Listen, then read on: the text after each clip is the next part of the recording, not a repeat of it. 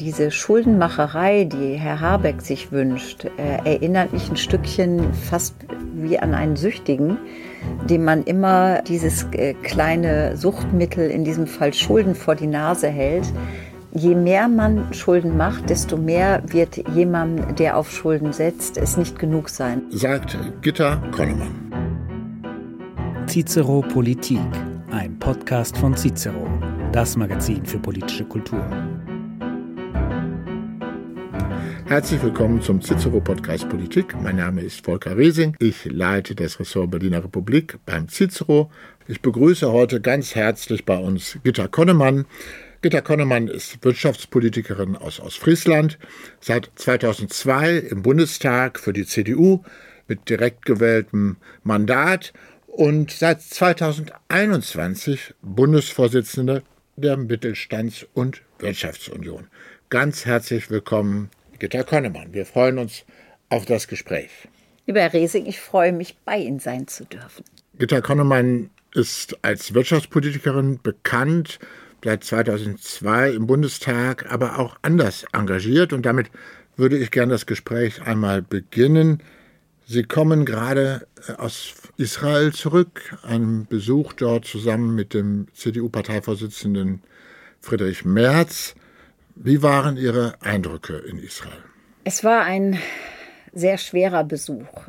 Ich bin inzwischen wahrscheinlich 15, 16, 17 Mal in Israel gewesen. Und jedes Mal erlebe ich ein Land, das vor neuen Herausforderungen steht. Denn es ist ein Land, das seit seiner Gründung bekämpft wird, äh, auch bekriegt wird und das sich trotzdem auch in Bereichen der Wirtschaft, aber auch im Bereich Forschung, Bildung in einer Art und Weise äh, entwickelt hat, wie wir es uns für unseren Standort manchmal nur wünschen könnten. Übrigens auch wegen eines unbedingten Leistungswillens, aber auch des Wissens, äh, dass es nur diese eine einzige Chance gibt, nämlich dieses Land, um am Ende auch eine Heimat zu bieten für Jüdinnen und Juden auf der ganzen Welt. Und dieses unbedingte, nicht nur Bekenntnis zum eigenen Land, sondern auch das Wissen um seine Wehrfähigkeit sind äh, durch das Massaker vom 7. Oktober massiv auch angegriffen. Denn es stellt sich die Frage, wie konnte es passieren? Und äh, die Bilder und Tragödien treffen wirklich jeden Bürger und jede Bürgerin dieses Landes. Wenn 1200 Menschen an einem Vormittag abgeschlachtet werden, massakriert werden, dann ist das ein nationales Trauma, das bewältigt werden muss. Und es gab in unseren Gesprächen wirklich niemand, der nicht in der einen oder anderen Weise auch persönlich betroffen gewesen wäre, sei es als äh, Angehöriger einer Geisel, die verschleppt ist, sei es als Binnenflüchtling. Mehr als 500.000 Israelis mussten inzwischen ihre Wohnungen verlassen, wenig bekannt, äh, auch in Europa.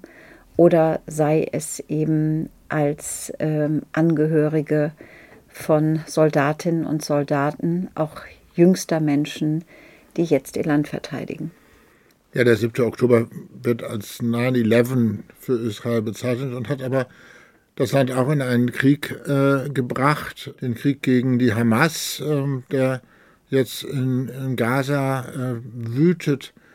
Wie ist denn die Diskussion in Israel? Wie nehmen Sie das wahr? Netanyahu ist äh, nicht, nie unumstritten gewesen. Jetzt wird Friedrich Merz dafür kritisiert, äh, dass er sich zu eng an seine Seite gestellt hat. Wie nehmen Sie das wahr? Die Kritik an Friedrich Merz kann ich in keiner Weise verstehen. Äh, wir haben natürlich in den internen Gesprächen immer auch wieder die humanitäre Situation in Gaza angesprochen. Und es ist ja zum Verzweifeln zu sehen, dass äh, dort so viele Menschen äh, tatsächlich auf engstem Raum sind und zum Teil zusammengefercht. Äh, und missbraucht werden als Schutzschilde durch die Hamas, die ja die politische und die militärische Kraft im Gaza sind. Israel hatte mit dem Gaza ja nichts mehr zu tun seit 2005. äh, als sie abgezogen sind. Und die Hamas es ja jeden Tag in der Hand hätte, diesen Krieg zu beenden, indem sie einfach ihre Waffen niederlegt, was sie nicht tut. Aber deshalb umso wichtiger ist, Israel auch den Rücken zu stärken. Und es wird in vielen Sonntagsreden immer wieder von Solidarität und Bekenntnis zum Existenzrecht Israels gesprochen. Und ich erlebe viele Menschen, die dann an Gedenktagen wie dem 27. Januar mit Tränen in den Augen sich von Shoah-Denkmälern abwenden und sagen, wie fürchterlich, nie wieder. Aber nie wieder ist jetzt.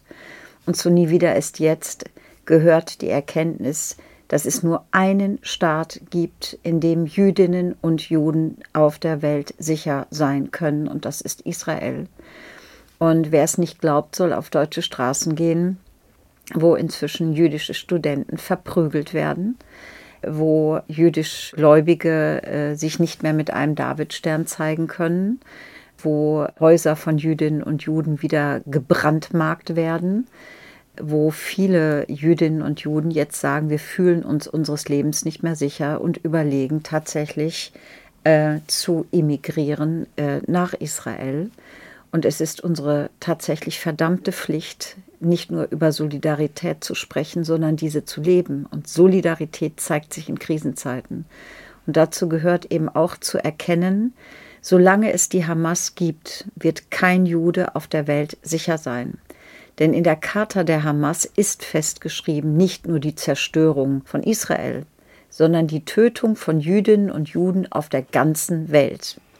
Und ich empfehle uns dringend, als denjenigen, die im Westen leben, die Frauen wie ich sind, die froh sind, leben zu können, wie sie dürfen, zu erkennen, dass Israel für westliche Werte kämpft, auch für unsere Demokratie, übrigens auch die Rechte der Frauen.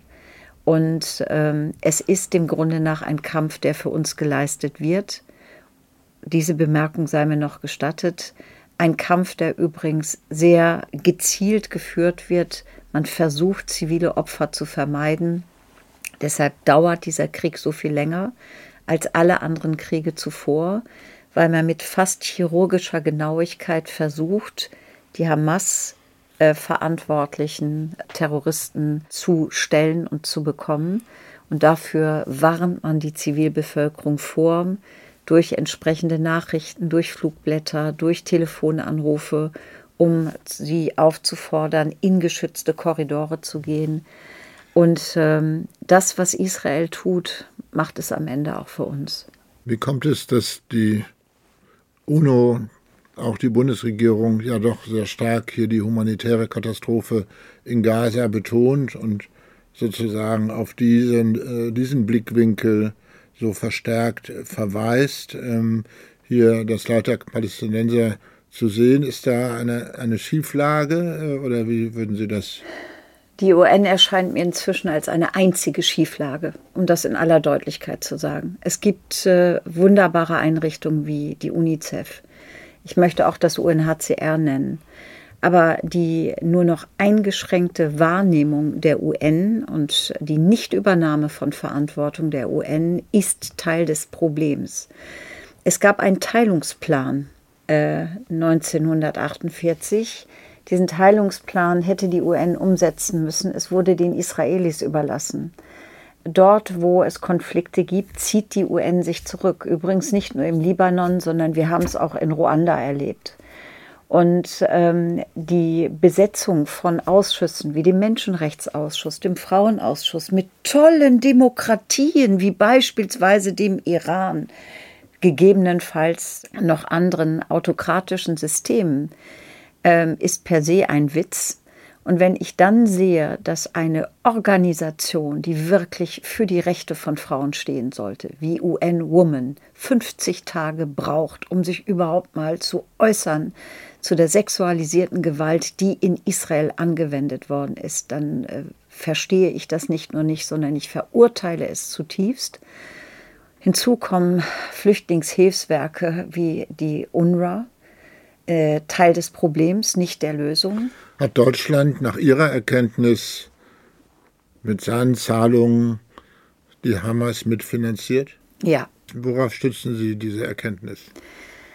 Wir wissen inzwischen, dass die Hamas auch Mittel, die für humanitäre Zwecke eingesetzt werden sollten, verbaut hat.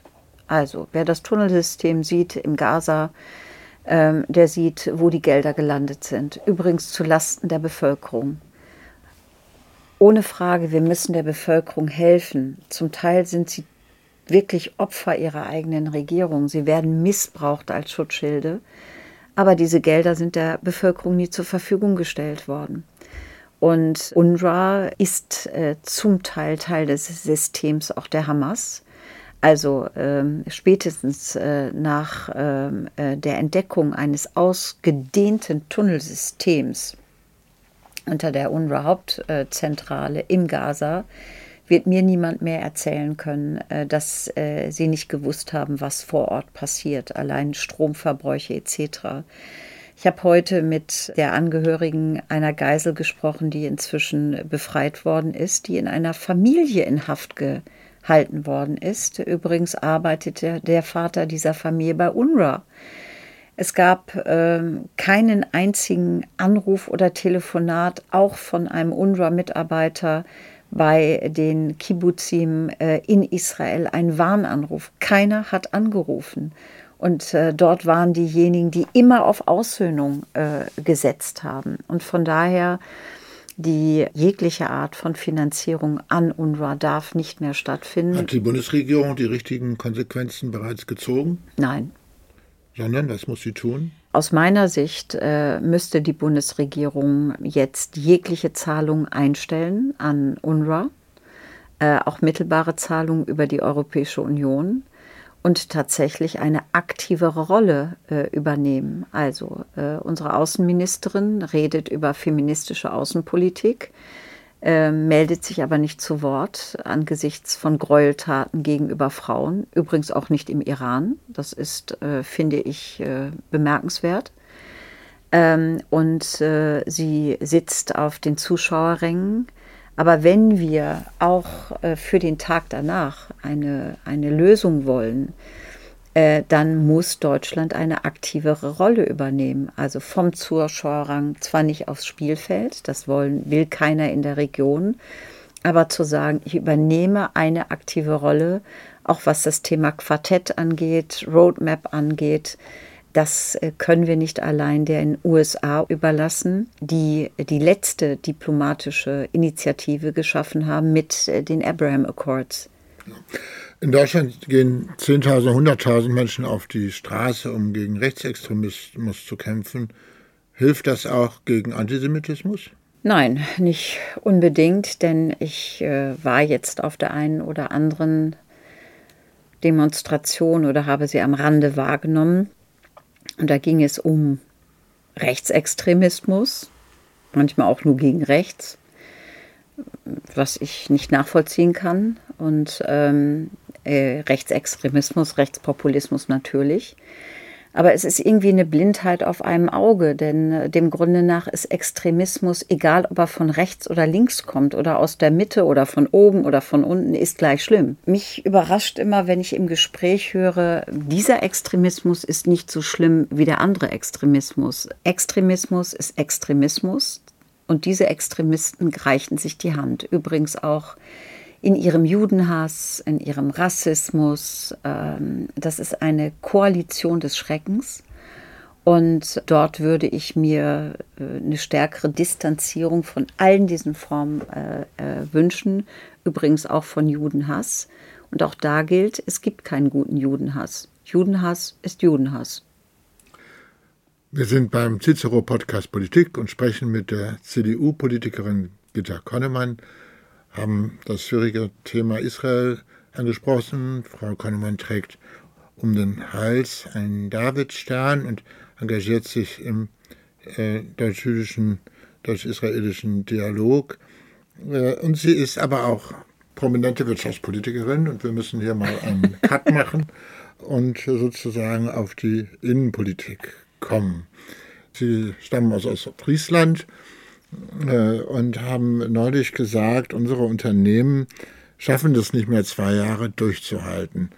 Das ist so ein alarmistischer Schrei. Die deutsche Wirtschaft war lange sehr stabil. Was bedeutet das konkret? Äh, welche Erfahrungen haben Sie konkret und warum ist es wirklich jetzt so dramatisch? Zunächst einmal sollte man natürlich auch die Worte einer Oppositionspolitikerin hinterfragen. Und, ähm, das wollen wir hier tun. Genau so ist es, äh, denn es liegt ja der Verdacht durchaus nahe, dass ich quäkend in der Oppositionsrolle bin und mich einfach nur beschweren will.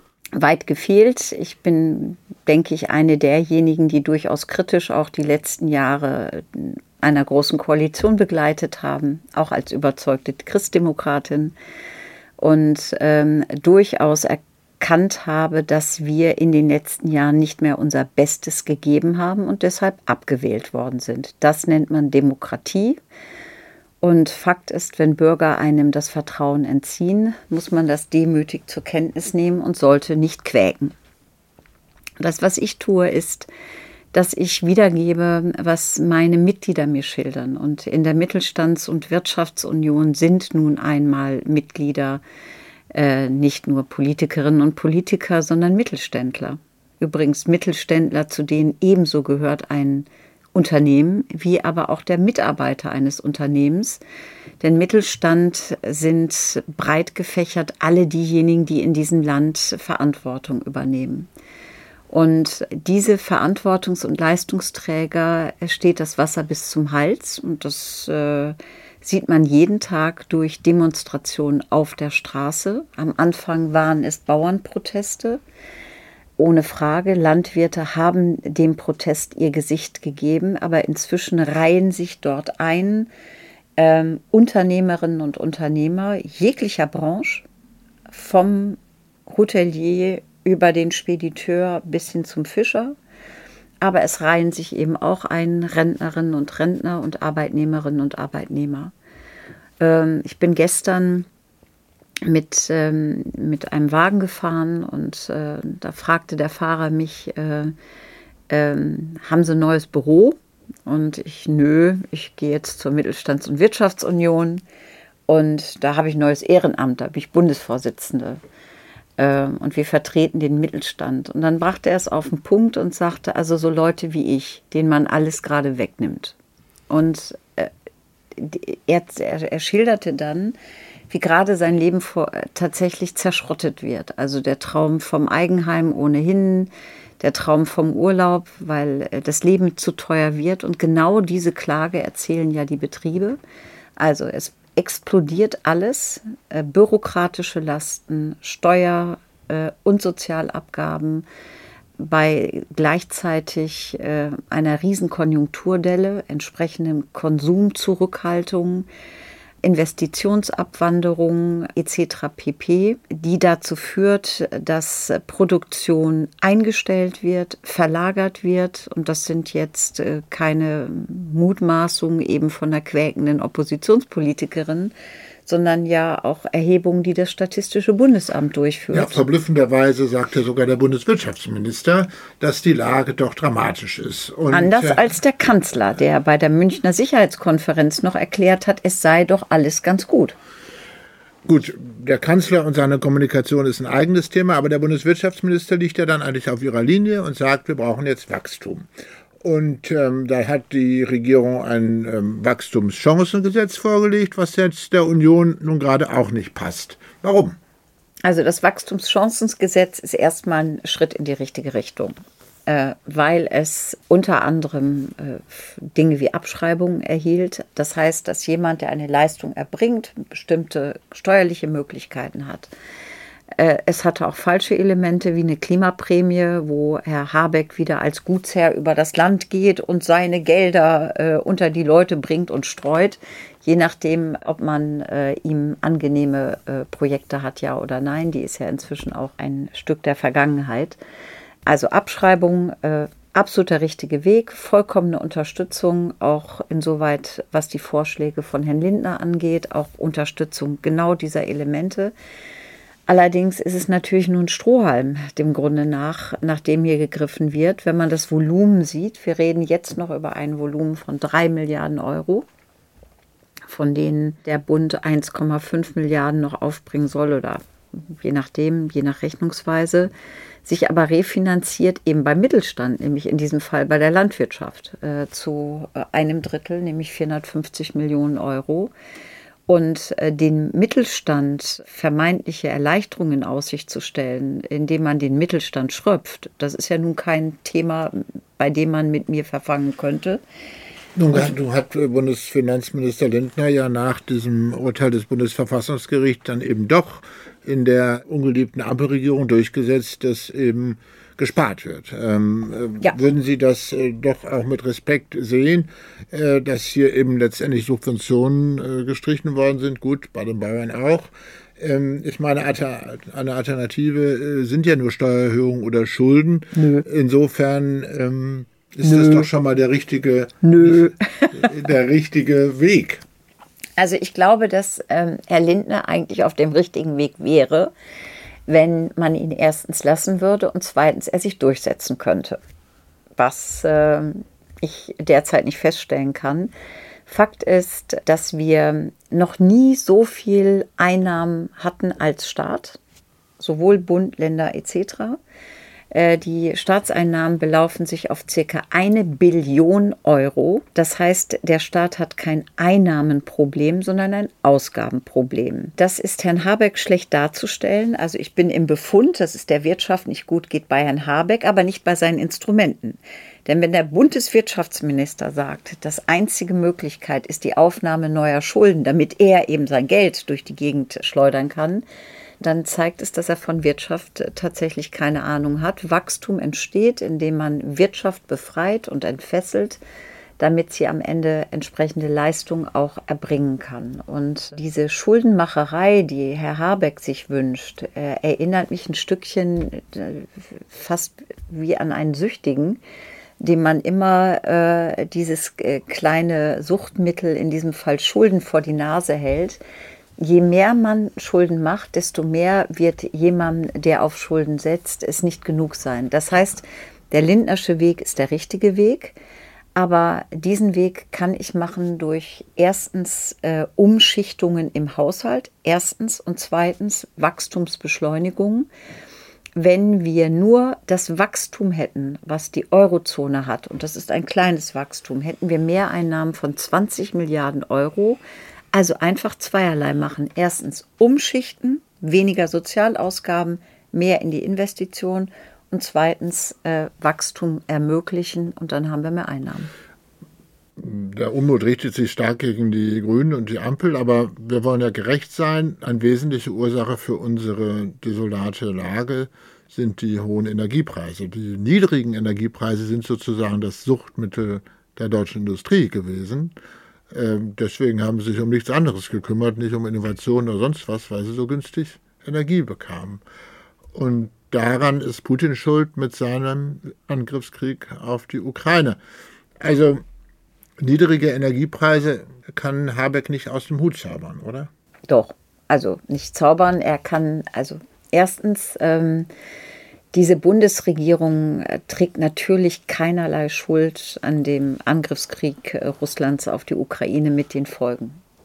Das zweitens auch nicht an der Niedrigzinspolitik der EZB. Und beides ist ja Grund gewesen und Ursache gewesen für die Inflation, die wir in dieser Wucht uns auch erwischt haben. Aber natürlich trägt die Ampel die Verantwortung für ihr Krisenmanagement.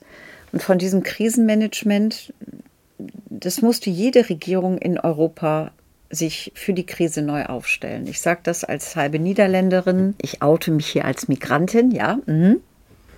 Ähm, aber eben also aus Friesen sind Sie ja sowieso schon halbe Ausländerin, oder? Nee, da bin ich auch noch geschützte Minderheit, nämlich Friesin. Also ich habe einen dreifach Minderheitenstatus für die deutsche Politik. Ich bin Frau, äh, geschützte Minderheit als Friesin und Migrantin. So, und wenn Sie jetzt irgendetwas sagen, dann gibt es Lack. Nur so am Rande.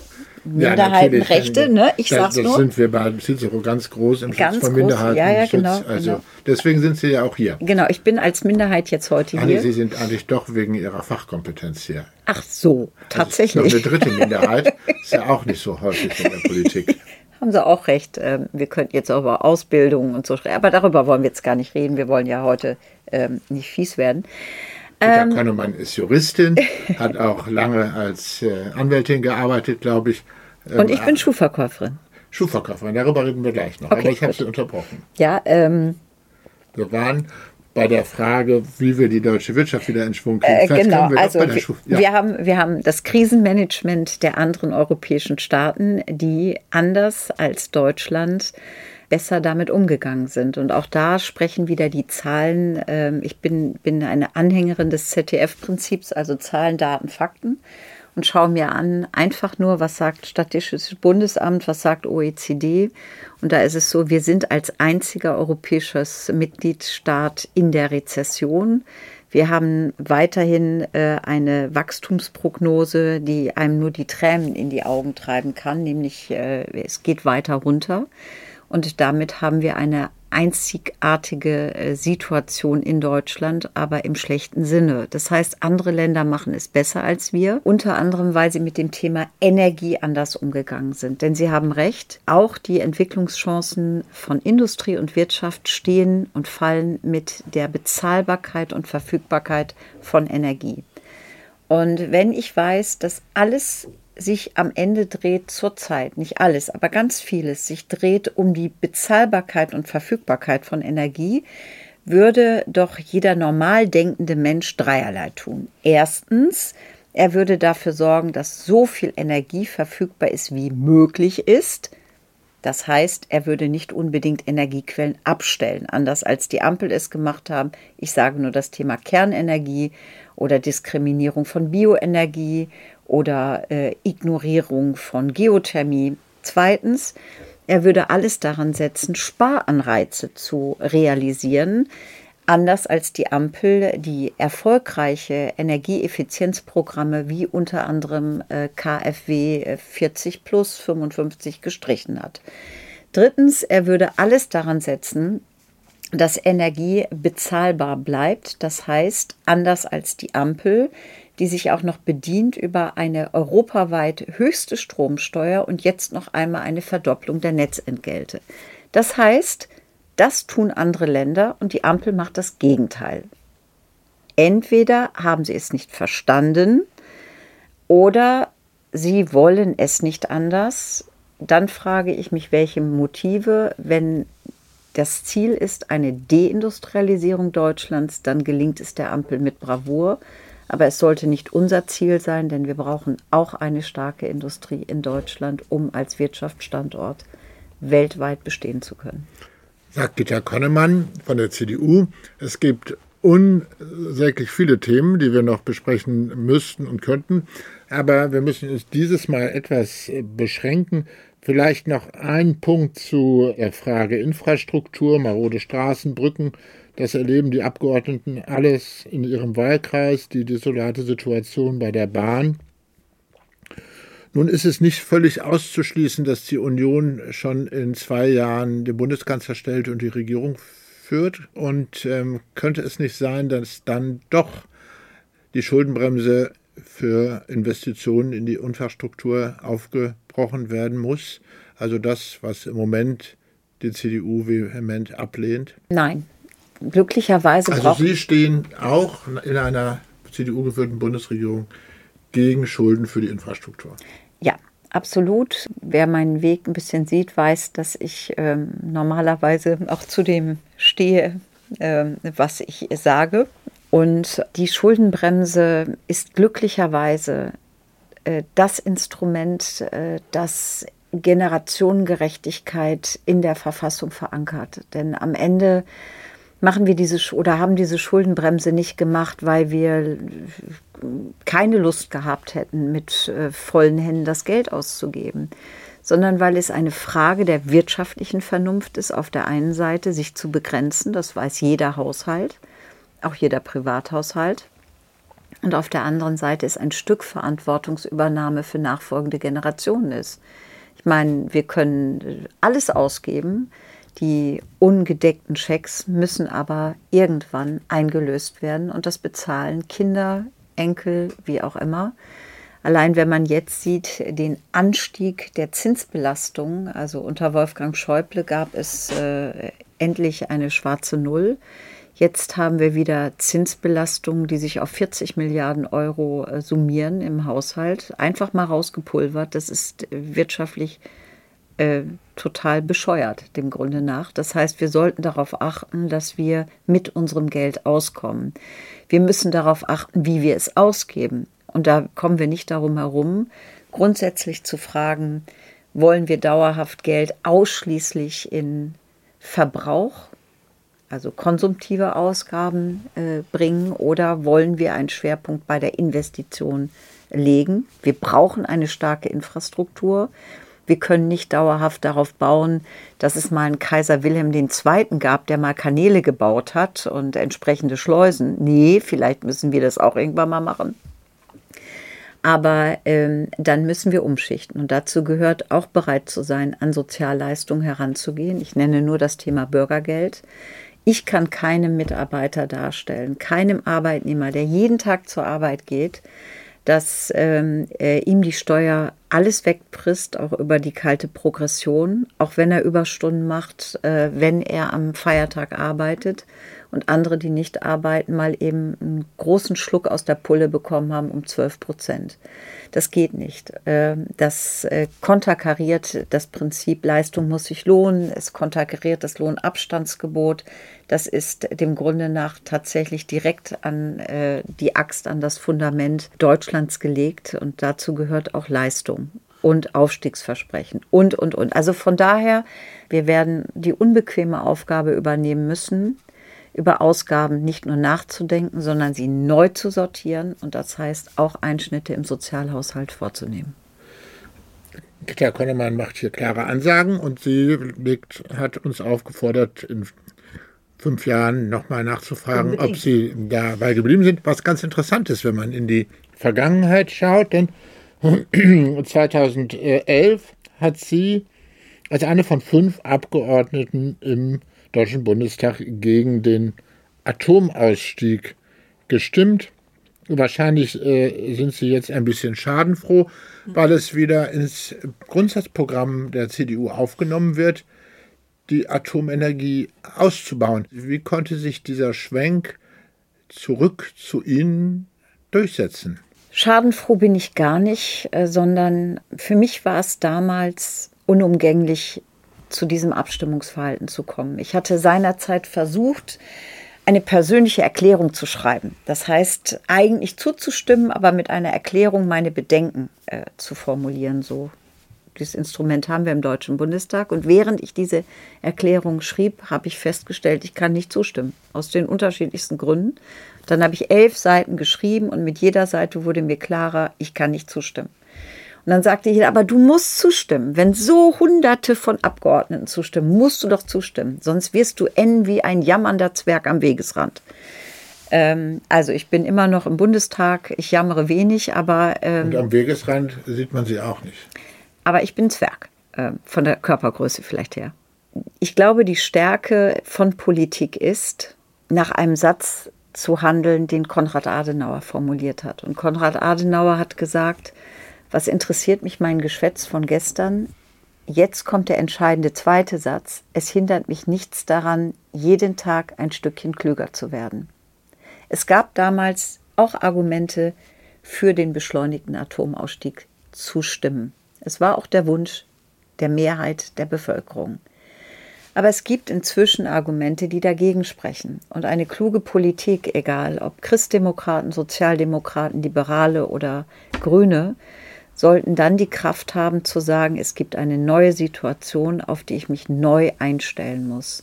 Wenn uns diese Fähigkeit verloren geht, dann sind wir eigentlich nicht mehr in der Lage, auch verantwortungsvoll Politik zu machen. Was ganz interessant ist, Frau Konnemann, dass Sie ja schon seit 2002 im Deutschen Bundestag. Sagen Sie ruhig, ich bin ein Dinosaurier des Deutschen Bundestages. Sagen so Sie es ruhig. kann man das nicht sagen, sondern Sie sind äh, nur schon mit, äh, obwohl noch so jung, schon mit so viel schon mit Erfahrung. 14 Jahren in den Deutschen Bundestag eingegangen. Ja, genau. Aber 2002, für die Jüngeren unter unseren Zuhörern, muss man da ja von früher äh, Neuzeit sprechen. Da 2002 war Gerhard Schröder Kanzler, yes. Bundeskanzler, SPD-Bundeskanzler und ähm, knapp war Friedrich Merz, ja. noch Fraktionsvorsitzender der CDU-CSU-Bundestagsfraktion. Mhm. Und dann kam die Bundestagswahl und Angela Merkel übernahm diese Rolle. Friedrich Merz blieb noch ein paar Jahre im Bundestag, um dann auszusteigen. Und jetzt ist er wieder da. Ein einmaliger Vorgang in der politischen Landschaft. Welche Erinnerungen haben Sie denn an den jungen Friedrich Merz? es war einmal. Und dann hub sie an große Märchen zu erzählen. Nein, ich äh, war 2002, kam ich also vollkommen unbedarft aus Ostfriesland in den Deutschen Bundestag, fand kaum mein Büro, ehrlicherweise. Und habe Friedrich Merz damals gar nicht mehr sehr aktiv erlebt, denn es gab sofort den Wechsel. Und er hat seinerzeit das getan, was ich äh, auch von Amtsvorgängern erwarte. Er hat sich dann zurückgezogen, was ich richtig finde. Es gibt ja nichts Schlimmeres als äh, Amtsvorgänger, die ihren Nachfolgern ständig erzählen, äh, ich würde es jetzt so machen und ich würde es anders machen und ich melde mich jetzt noch mal zu Wort. Das ist ja furchtbar. Und das hat er nicht getan. Und äh, von daher ähm, habe ich ihn seinerzeit kaum aktiv erlebt, mit einer Ausnahme. Er war damals ähm, äh, schon damals außerordentlich engagiert, was das Thema Atlantikbrücke anging. Das heißt, diese nicht nur Interesse, sondern auch tatsächlich Verantwortungsübernahme im Bereich der Außenpolitik. Das fand damals schon statt. Ich betone das, weil sich jetzt der eine oder die andere wundert, weil er unterschiedliche, auch was weiß ich, Skandinavien oder wie auch immer oder Israel besucht. Aber er hat engste Kontakte auch in die USA.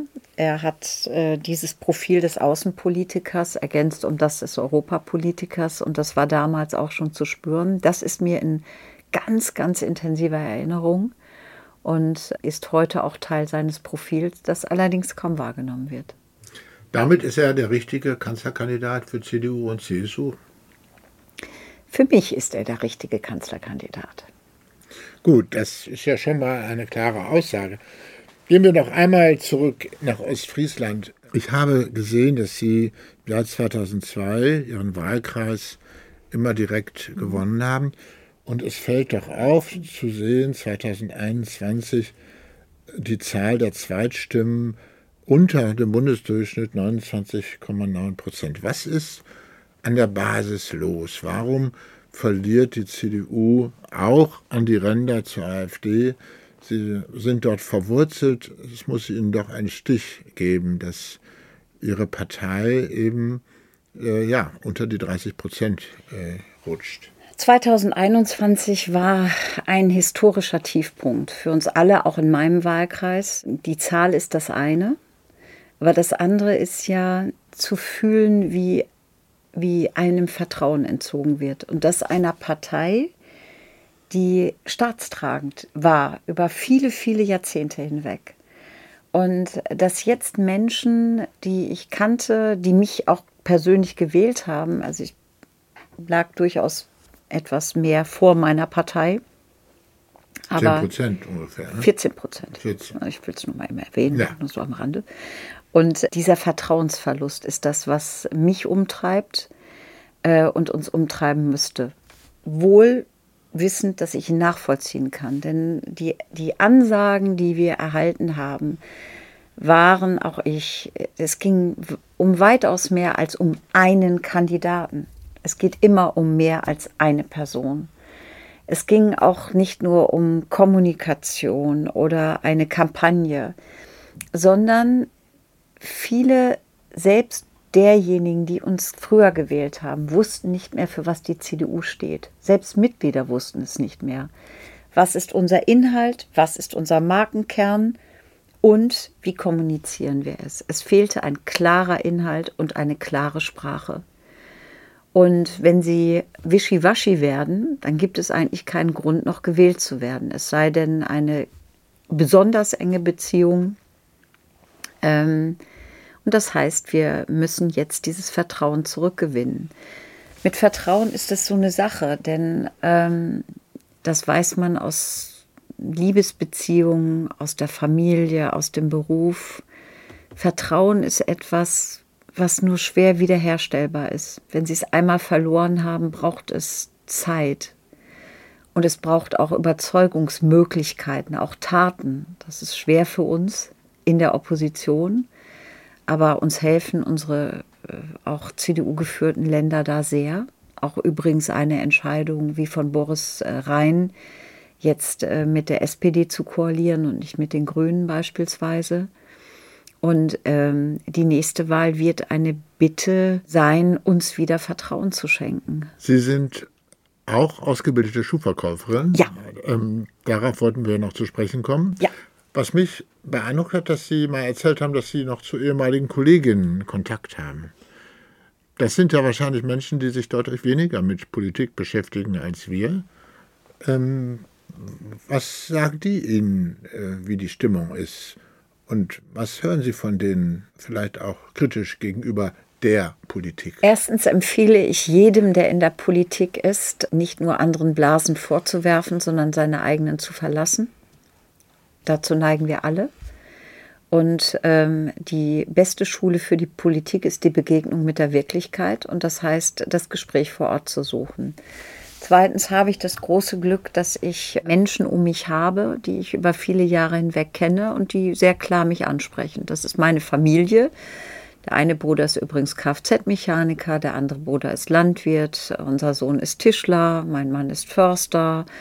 Ähm, also ich habe durchaus handfeste Menschen um mich herum, die durchaus handfest mir die Meinung geigen.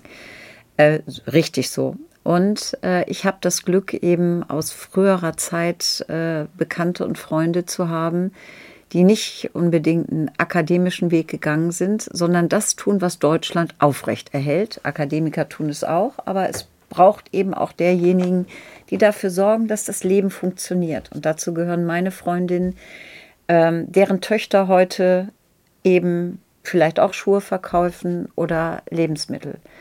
Und äh, mit des, äh, gerade einer Tochter unterhalte ich regelmäßig einen, einen, einen E-Mail-Kontakt.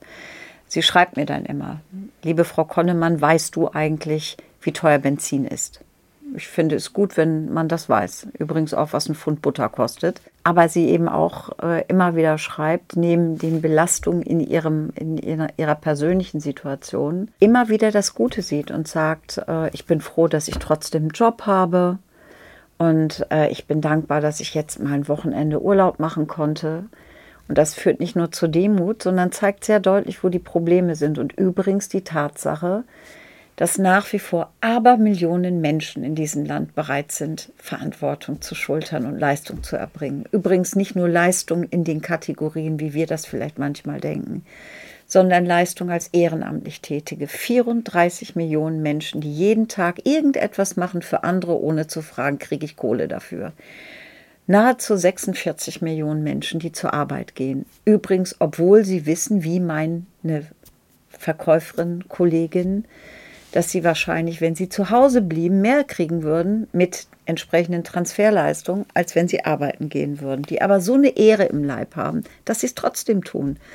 Oder aber die 3,3 Millionen Betriebe, die sagen, okay, es ist gerade wahnsinnig schwer, ich könnte meinen Betrieb verkaufen, es kommen überall Aufkäufer aus den USA, aus Aserbaidschan, die sagen, komm, verkauf uns euer tolles Unternehmen oder kommt zu uns und sie trotzdem hier bleiben. Oder aber die Familien in Deutschland, die immer noch der größte Pflegedienst sind. Das ist für mich Deutschland. Das sind die Menschen, die dieses Land ausmachen. Und deswegen nehme ich deren Hinweise ganz besonders ernst. Und wenn jemand wie Sie sagt, Benzin ist zu teuer und ich setze mich trotzdem in meine alte Kiste, um zur Arbeit zu fahren, dann weiß ich, was sie braucht. Sie braucht nicht Geschenke, sie braucht keine Subventionen, sie braucht keine Transfers, sondern was sie will, ist mehr Netto vom Brutto. Und das heißt, runter mit der kalten Progression, runter übrigens mit der Belastung von Benzin und Diesel durch Steuern, gegebenenfalls mal an eine Pendlerpauschale denken für diejenigen, die nicht auf den ÖPNV zurückgreifen können und einfach denen das Leben etwas leichter machen. Darum geht es doch. Und das ist Aufgabe der Politik, damit es am Ende solche Mädchen gibt oder junge Frauen oder Frauen oder auch Männer, die sagen, ich bin bereit, mich für dieses Land einzubringen und auch aufzubringen. Glücklicherweise gibt es sie. Übrigens auch bei meinen mittelständischen Betrieben, die zeigen jeden Tag, dass sie Mut haben, dass sie Ideen haben, dass sie bereit sind, Taten zu zeigen. Man muss sie einfach nur lassen. Man kommt gegen diesen Optimismus von Frau Konnemann gar nicht an. So viel gute Laune, so viel. Ähm, das liegt natürlich an ihrer Herkunft und damit wollen wir abschließen. Ostfriesland ist ja. ja. in Deutschland in, für die gute Laune auch zuständig. Deswegen äh, Vielen Dank für das Gespräch, äh, Gitta Konnemann, CDU-Bundestagsabgeordnete. Aber äh, aus, aus Leer in Ostfriesland, haben Sie denn für uns zum Abschied noch Ihren Lieblings-Ostfriesensitz parat? Oder? Na, also ich bin wahrscheinlich der unwitzigste Mensch, den Ach, es gibt. Ist das wahr? Ich äh, kann keinen einzigen Witz erzählen. Meine Büttenreden sind gefürchtet, weil total unwitzig. Aber ich bin trotzdem ähm, leidenschaftliche Ostfriesin. Ik praat ook een beetje Nederlands, äh, ich, ich brot ook een beetje platt. Das ist mein Geschenk an Sie, unsere Sprache. Und da darf ich dann zitieren aus einem Lied, das Sie vielleicht kennen. Dat du min leefsten bist. Dat du dat weest. Danke wel. Uh, Gitta Konnemann. äh, hartlich bedankt und äh, vielen Dank für dieses wunderbare Gespräch. Liebe Hörerinnen und Hörer, das war der Cicero Podcast Politik mit einem Ausflug in die Niederlande. Zu Gast Gitta Konnemann von der CDU. Vielen Dank, dass Sie hier waren. Vielen Dank für das Gespräch. Den Cicero Podcast Politik und alle unsere Podcasts finden Sie auf cicero.de und allen bekannten Podcast-Plattformen. Cicero Politik ein Podcast von Cicero, das Magazin für politische Kultur.